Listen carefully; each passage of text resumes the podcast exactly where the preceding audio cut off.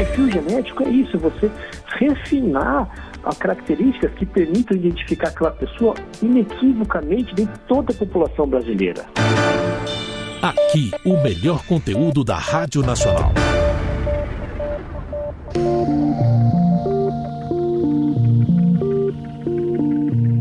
Você já ouviu falar no banco de perfil genético? Através dele é possível elucidar crimes. Então nós vamos conversar com Eduardo Becker, ele é perito criminal e vai esclarecer esse assunto para nós. O Banco Nacional de Perfis Genéticos, esse trabalho que é realizado, ele está ligado a que departamento, a algum ministério? É uma proposta aí do, de, de que ministério? Então, Márcia, muito obrigado pelo convite, por estar vir falar um pouco sobre o trabalho do perito criminal, né, na elucidação de crimes aí para o nosso para todo para todos os ouvintes, né, e para a população em geral. Olha, o Banco de Perfis Genéticos, né, o Banco Nacional de Perfis Genéticos, ele é um programa nacional. Legal. Ele pertence ao Ministério da Justiça, né, pela Secretaria Nacional de Segurança Pública. Só que é, o trabalho realizado não pelo Ministério e pela Secretaria, e sim pelos, pelas polícias científicas de cada estado. Joia. Então, hoje nós temos 27 entes federativos, e desses 27, apenas 22 até este momento aderiram ao banco, né?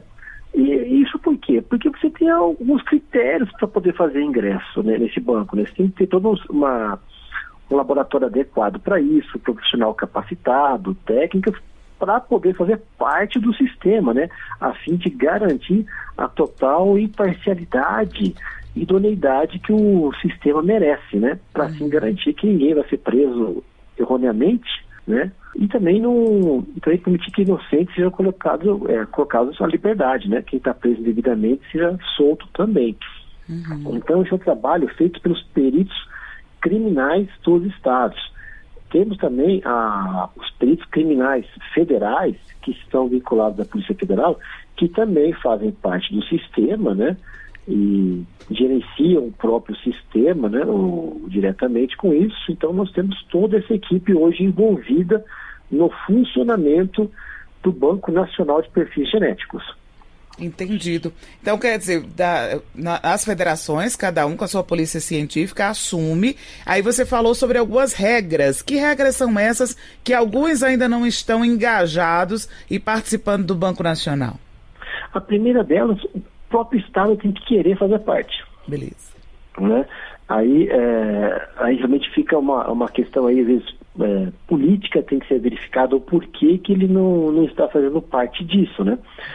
E depois ele tem que, eh, tem que ter uma contrapartida. Né? Existe um investimento do governo federal e tem que ter investimento por parte do Estado também. E às vezes o Estado, naquele momento, não consegue fazer aquele investimento, então o impossibilita de fazer. A exemplo disso, aqui no estado de São Paulo, quando foi feito o primeiro investimento, o, a contrapartida foi de que é, em um ano 10 mil, 10, ah, fosse feita a coleta de 10 mil condenados no Estado. 10 mil pessoas que estavam condenadas com o trânsito em julgado teriam seu material genético coletado e inseridos no banco de perfil genético. E isso foi cumprido. Uhum. Né? Hoje, São Paulo é o estado que mais possui é, perfis genéticos inseridos no, no sistema, né? Não só, por, não só pela potência do Estado, mas também porque é o que possui a maior população carcerária, uma, uh, acredito também que tenha o maior maior efetivo de peritos criminais trabalhando nos laboratórios de DNA, né? Uhum. Isso até está vinculado diretamente à proporção da magnitude do Estado em tudo, né? Na, na, no número de criminalidade, no número de profissionais e de recursos disponíveis. Quando a gente fala de perfil genético, qual é a sua dúvida, Dalton? O que é que você imagina, perfil genético? Eu já tentei aqui me situar, eu vou ter que perguntar isso aqui pro, pro Eduardo. o que Olha, é o perfil genético? Como é que a gente pode é identificar é isso, aqui né? para o nosso ouvinte? É. Quais são os dados coletados, né, para identificar, para formar um perfil genético? Então, o perfil genético, o que é perfil? É o que a gente fala corriqueiramente DNA. É o nosso DNA. Ah. Só que o perfil genético é o termo técnico.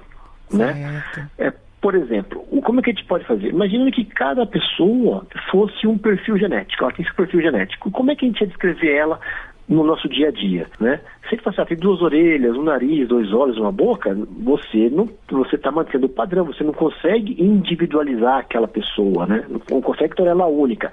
Ela continua, o quê? Sendo um ser humano, né? Você consegue é, identificar, separar ela dos outros animais, mas não dentre os seres humanos você não consegue individualizar.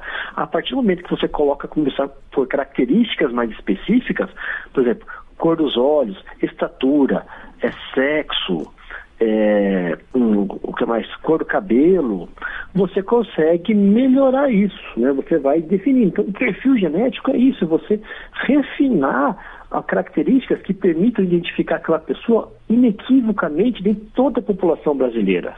Isso a gente então, leva a gente... em conta também tatuagens, é, um, uma, um machucado antigo, isso também entra, doutor? Então, fala em processo de identificação, a gente vai, a gente vai voltar aos mais diversos tipos da história. A tatuagem foi um, é um exemplo, cicatriz é um exemplo também hum, de marcações. Isso. Então, porque ela pode vir para diferenciar, né? Mas ah, elas vão permitir que identificar essa pessoa, mas elas não são inequívocas, né? Elas podem sofrer alterações durante o longo do, do processo. A grande vantagem do DNA, assim como a impressão digital, é que ele, ele não se altera durante o tempo. Ele, tem, ele possui que tipo de perenidade. Ele é o mesmo do, da concepção até a morte, e no caso do DNA, até mesmo após a morte, né? Porque se nós fizermos exumações de ossos, o DNA é o mesmo, o que não acontece com a impressão digital, que só se forma a partir do sexto mês de gestação e com a destruição da pele, ela deixa de existir. Hum. Então, o DNA é o nosso melhor material que nós temos atualmente para identificar uma pessoa pela perenidade que ele possui, pela perenidade, outra característica é a imutabilidade. Ah, mas ele sofre mutações, nós ouvimos do, que existem doenças que são decorrentes de mutação. Sim, mas ele sofre mutações que não são nesses marcadores que nós utilizamos para identificar as pessoas. Né? Então, pelo... eles não, não afetam isso. Pelo que Eduardo está falando aí, a gente está indo na linha aí de identificação de vítimas. E eu, ele está falando aí, eu estou meio situando naquelas séries que a gente assiste, né? Uhum. Os peritos, né, Eduardo? Tá lá com aquela vassourinha, com aquele cuidado, com aquela pinça, né? Separando coisas na cena de um crime, né? Fazendo aquela seleção. Eu estou até citando isso aqui para trazer bem o nosso ouvinte para dentro da nossa conversa.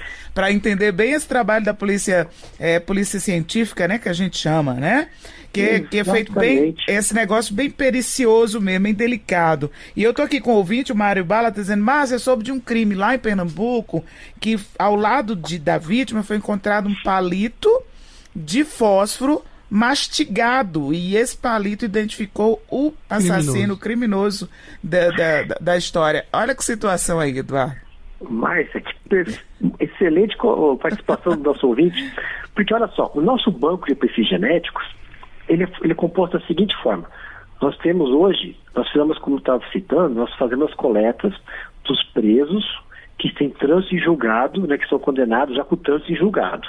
Então, esse aí é o primeiro grupo de amostras. O que a gente faz? A gente checa esse DNA com vestígios que, que a gente conseguiu extrair DNA que foram encontrados em locais de crimes.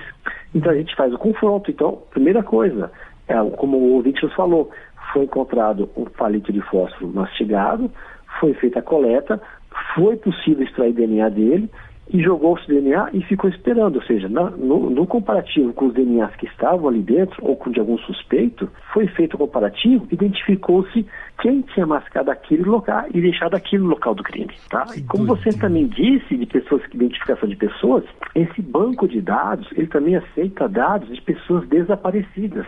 Hum, Aí o ouvinte falou assim, mas como que uma pessoa desaparecida vai ter o DNA inserido? Não é só dela, é, são dos familiares. Então, é, este ano, inclusive, em março, teve uma, uma operação para fazer coleta de familiares de pessoas desaparecidas, para poder alimentar esse banco de dados. O porquê? Nós temos um número grande de pessoas que são enterradas como indigentes, ou seja, como não pessoas não identificadas. E, esse material hoje, ele, essas pessoas que foram que falecem hoje, que não são identificadas, ela vai para o banco de perfil genético, ou seja, fica registrado lá, esperando que algum familiar faça a reclamação e forneça o seu DNA para a gente fazer a pesquisa. Então, hoje nós temos já 50 casos de pessoas desaparecidas que foram solucionados com o banco de perfis genéticos.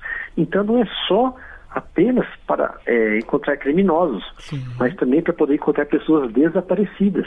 Uhum. Viu que ferramenta importante que é? E, além disso, o que acontece? Como a gente faz as coletas dos vestígios de DNA, né, de materiais biológicos, a gente consegue extrair DNA em locais de crime, a gente consegue cruzar demonstrar que um criminoso participou de mais de uma ocorrência. Né? Então, assim, a gente consegue estar tá montando toda uma rede integrada ali de, de suporte para a justiça, estar tá identificando os, os réis criminosos né, que estiverem envolvidos na prática de um crime. Eduardo, é, existe aí uma, um, um crescimento, a gente vê que tem um crescimento bastante, bastante grande aí é, no lado profissional, a gente tem um número suficiente para coleta, para identificação? Não, Adalto. Infelizmente, nós não temos. Isso porque, é, por uma questão de segurança, né, um dos critérios também para poder se fazer a todo, o perito criminal, né, o servidor que faz a coleta não é o mesmo servidor que faz o exame. Hum. Tá? Isso para poder garantir o quê? Que, que não haverá nenhuma influência no exame para sempre garantir a imparcialidade e que a, a verdade ali dentro. Porque um faz a coleta e o outro vai fazer o processamento e a inserção no banco de dados. Uhum. Então você, você dobra, ou seja, você tem que ter um número muito grande de profissionais. E isso, aqui em São Paulo hoje, nós temos um déficit de 15%, né? E em outros estados esse déficit aí, é, não, não, sei dizer, mas também é grande, até mesmo é, superior a esse, a esse percentil. Nossa. O que está faltando é a turma que a gente chamar a atenção do pessoal, bora lá, gente, vamos estudar mais, se envolver mais com essa área, né? Ou a gente também está dependendo de concursos e tudo mais? Bom, o perito criminal, ele é um servidor público. Uhum. Então, além do interesse das pessoas quererem ingressar nessa bela carreira, você tem que ter interesse do, do governador de cada estado, né? Investir. Em estar tá abrindo, investir e abrir concurso para preenchimento dessas vagas, né? Porque as vagas, ele não está criando vagas, ele está repondo vagas que existem, né? Que estão em abertas por, por conta de aposentadoria, falecimento, exoneração, Atestados, né? né? Então, assim, é, é, isso que acontece hoje em dia. E quando eu falo em 15%, somente 15% de vacantes existentes que estão aguardando preenchimento ali e que é um valor que já triplicou em dois anos. Sim, sim. Né? Muito bem. Aqui no estado.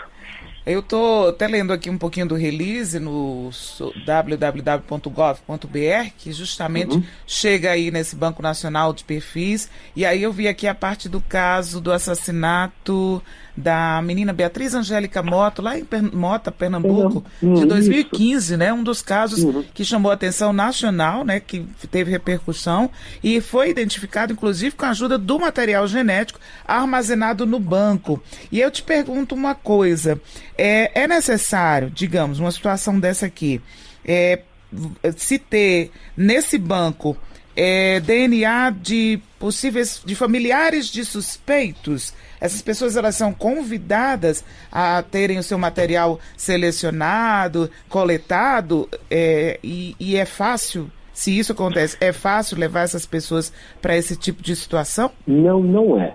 Porque existe toda uma regra para você poder colocar. Né? Primeira coisa é que a, a exceção dos condenados, né, em que é compulsória a coleta, né, para os demais, a, as pessoas estarem fornecendo assim, assim que se faz por, por iniciativa própria. Então é feito o que? Um esclarecimento, assim que assinar, dizendo que estão doando. Certo.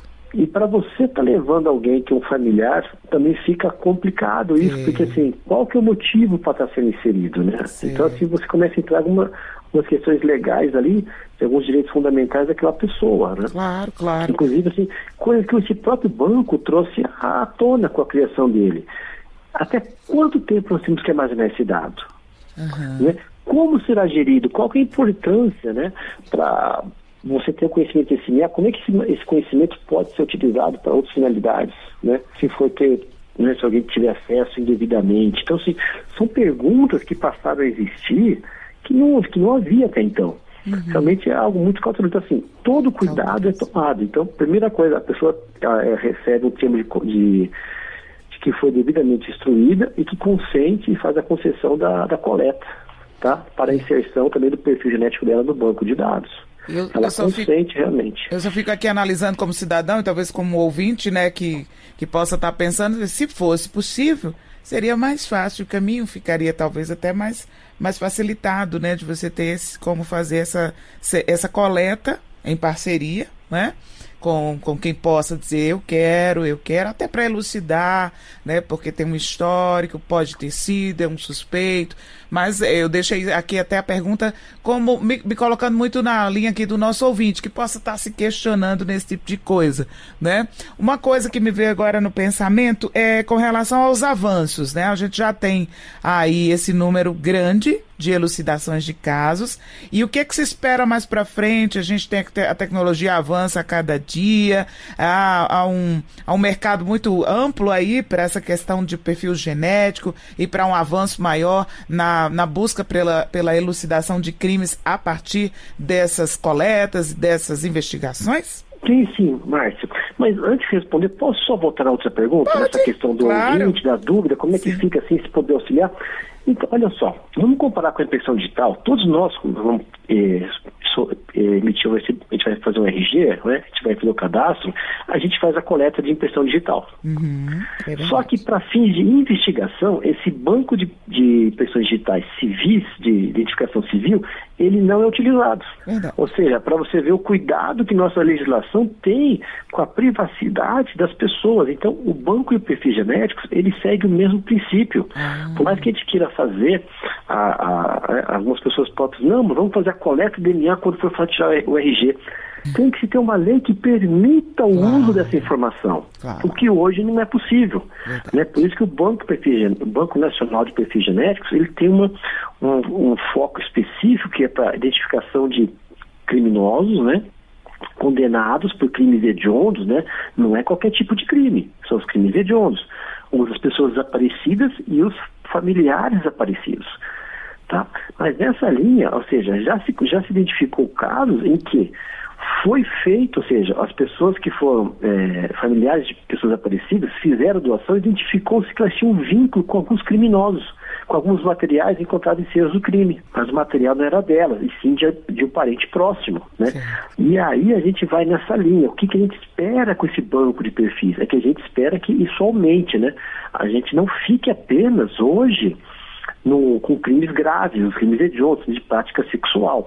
Hoje nós temos aí 102 mil presos, é, perfis genéticos de presos condenados. Mas a gente tem que lembrar que temos de 500 mil presos já condenados no país. Uhum. Né? Ou, ou, seja, o número é grande, então temos bastante trabalho a fazer ainda. Uhum. E é óbvio que a gente só vai conseguir coletar todo esse material se tiver investimento, contratação de pessoal e mudança na lei para que crimes de menor potencial, né, como o de furto, crimes contra patrimônio, furto, roubo, também passem a fazer parte disso, não só os crimes graves, né, como uhum. isso é vinculado a, a, crimes sexuais também, né, no caso de estupro, é, sequestro, homicídios, são os crimes que a gente acaba dando, que é o material genético dos, dos condenados que nós estamos fazendo coleta, né? São pessoas que praticaram esses tipos de crime. Uhum. Então, o desafio para o futuro ou para agora seria esse, então, é, atualização mais, da né? legislação?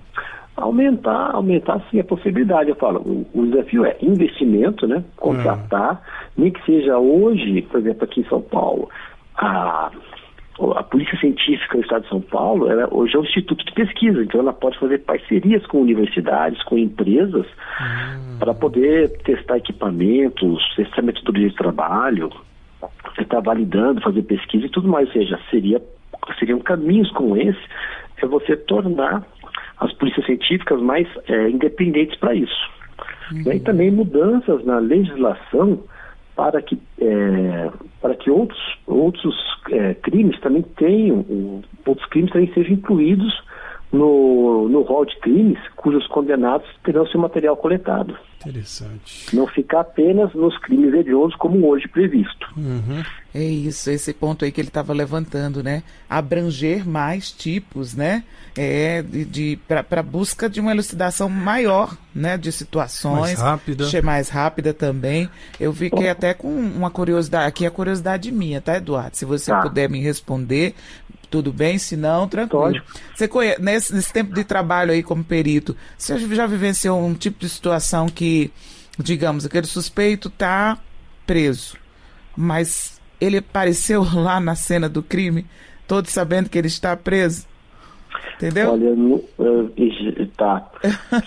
Pelo, porque o suspeito está preso, mas ele está ele na pode, do crime. ele pode ter, sido, ter tido a, a abertura facilitada para sair, cometer um novo crime e voltar. Então ele até, né, uma- a questão da suspeita fica bem mais distante dele. Mas no fim, quando o DNA é coletado, pode se identificar que aconteceu uma situação dessa. É, exatamente, pode sim. e eu falo em outro caso também, a pessoa que está presa indevidamente. Nós tivemos um caso rec- recente aí, que uma pessoa que foi identificada, que ela foi condenada por estupro, né? A, a vítima reconheceu, depois foi feito um teste de DNA e se identificou que não era o sêmen encontrado na vítima, não era daquela pessoa. Após diversos anos presa, ela foi colocada em liberdade. Então isso também vai, isso também vai estar ocorrendo. Tem um, um estudo americano que diz que dos casos, dos casos de estupros nos Estados Unidos, que passaram a ser feitos DNA das pessoas que foram pre- presas por reconhecimento da vítima apenas, um terço dessas pessoas eram inocentes. Então, para você ver como o DNA, não só no Brasil, mas no mundo inteiro, ele tem uma, é uma importante ferramenta para se evitar que prisões, prisões equivocadas sejam feitas, ou continuem, né, sendo, ou, se mantendo pessoas indevidamente na cadeia. Uhum. O índice é alto né, sobre isso. O, o meu colega disse Eu- assim, mas você está assistindo muito a série, a série de cri- criminal aí, o CSI, essas coisas da vida. Não, é, sabe que aqui hoje, com esse banco, nós chegamos a, a- ao nível internacional. Nós chegamos a esse nível, né? Uhum. Que legal. Então, assim, inclusive o Brasil, ele foi, é, é, o nosso banco especialista, ele foi agraciado, ele recebeu um prêmio por causa do trabalho que ele estava realizando, né, do, de, identifica- de identificação. Uhum. É, ele recebeu o prêmio eh, por conta disso, para ver o tamanho da importância. E é um banco de dados recente, pô, que começou em 2013. Nós estamos agora em 2022 com 3.400 casos que não tinham solução e estão solucionados hoje. Olha isso, muito bom. Então, é, bom. olha, olha que, olha que, olha que Importantíssimo. investimento isso, né? Quanto, quanta solução para a sua so- sociedade está trazendo isso? Coisa que as pessoas dizem, ah, não vai trazer. E com isso você passa a mostrar o quê? Olha, bandido, fique atento, você vai ser condenado, você vai ser pego, não cometa crime. Você começa a trazer mais segurança para a sociedade. Isso mesmo. É essa a visão que nós temos que ter. É isso. O que o banco de, a leitura que nós temos que fazer do banco de dados também, né? É isso. Esse banco de dados é o que ele traz por trás dele, né? Fala assim, olha, eu posso ser identificado. E é claro que isso também mudou um pouco a- o modo de atuar do, da criminalidade, mas mesmo assim eles têm sido, é, não têm tido êxito em esconder seus vestígios e né, dos peritos criminais. Nós temos ainda tido sucesso em fazer as coletas e conseguir extrair DNA É isso. das provas deixadas pelos bandidos, temos tido. Um outro dado que eu acho importante eh, colocar, por exemplo, é, do pessoal que está cadastrado hoje, 42% deles são, estão relacionados a, a criminosos, de, eh, a criminosos de práticas de crimes sexuais. Poxa. Né? É um índice alto, ou seja, para você ver, no caso de violência, ainda que é um caso de estupro, que é coisa que acontece muito né, no nosso país ainda, e mesmo sendo subestimado, ah, os índices são altos, nós temos aí alto, um, alto índice de criminosos que já estão cadastrados no nosso sistema, né?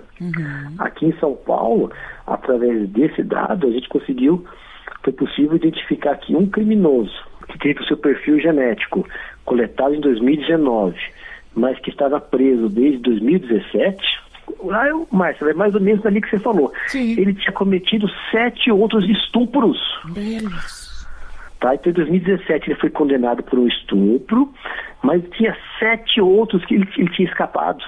Olha isso. Que a partir de 2019, quando ele passou, o DNA dele foi coletado no presídio, passou por, foi extraído, processado e foi inserido no banco, se identificou que ele cometeu sete outros. Então, a partir daí, o que a gente consegue garantir? Que essa pessoa vai ficar presa por um período até ser possível ser ressocializada. Então você consegue garantir o quê? Segurança para a população. É verdade. É que as mulheres que foram vítimas, elas vão ter, eu acredito, né? Tenham, que tenha, é, recebam um pouco de atenção e assim, não tem mais aquela tanta insegurança, né? É. De ficar sabendo, será que a pessoa que me violou continua solta? É. Né? Então, hoje ela consegue ter esse, essa, essa, prestação, essa contrapartida do Estado, né?